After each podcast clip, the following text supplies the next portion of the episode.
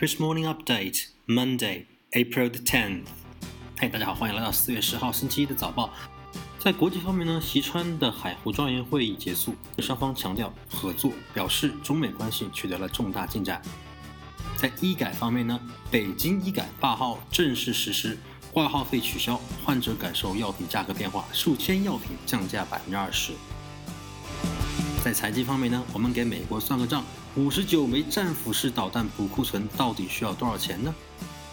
在武汉本地新闻方面，四月八号，武汉成立了招财局，泰康保险陈东升、小米科技雷军等十六人分别受聘于武汉的招财顾问和招财大使。另外，九号呢，武汉马拉松在雨中开跑，摩洛哥和埃塞俄比亚选手分别获得男女组冠军。Chinese President Xi Jinping and its US counterpart Donald Trump pledged on Friday to expand mutually beneficial cooperation and manage differences on the basis of mutual respect. The two leaders also agreed that their first meeting, held at a seaside Mar-a-Lago resort in the US state of Florida, was positive and fruitful. During their talks over the past two days, Xi and Trump exchanged views on key areas of bilateral cooperation as well as global and regional issues of common concern. Xi said his first meeting with Trump bears unique significance to the development of China US ties. China and the United States are now each other's biggest trading partner, from which the two peoples benefit a lot, said Xi Jinping. He also said China is pushing forward the supply side structural reform, boosting domestic demand and increasing the share of the service industry in its national economy. On April the 8th, Beijing started a landmark reform drive Saturday that will separate drug sales from medical treatment at public hospitals, lower medical expenses, and improve services for patients.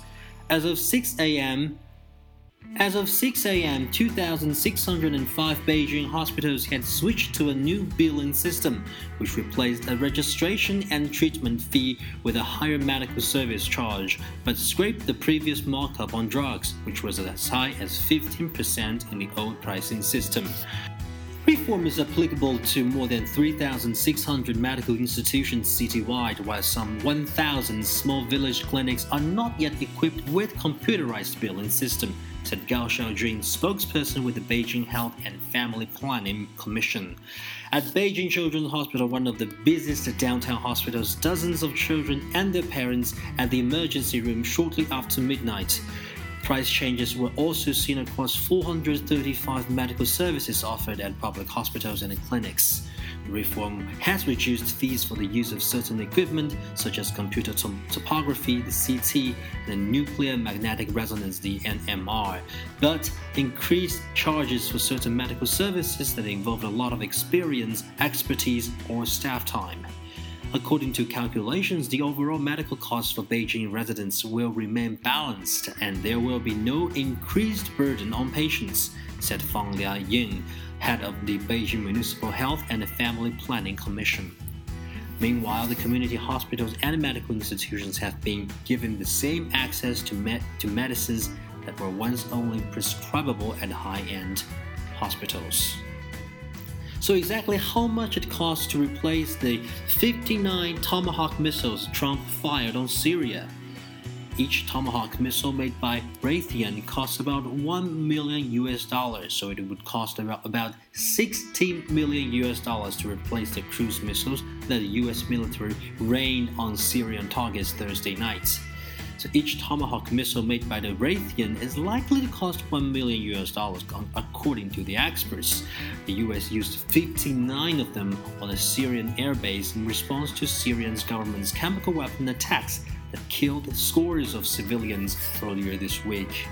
The Navy's 2017 budget has the future missiles at a unit cost of 1.5 million US dollars, higher than the previous years but that is probably because the Navy is winding down the program and does not plan, at least for now, on buying more Tomahawks after this year, said Todd Harrison, also a director with the CSIS. Tomahawks can be launched from a ship or submarine, yesterday's Tomahawk missiles were launched from two U.S. Navy destroyers in the Mediterranean Sea, according to reports. The Tomahawk had been part of the U.S. military arsenal for three decades and were first used during the 1991 Gulf War.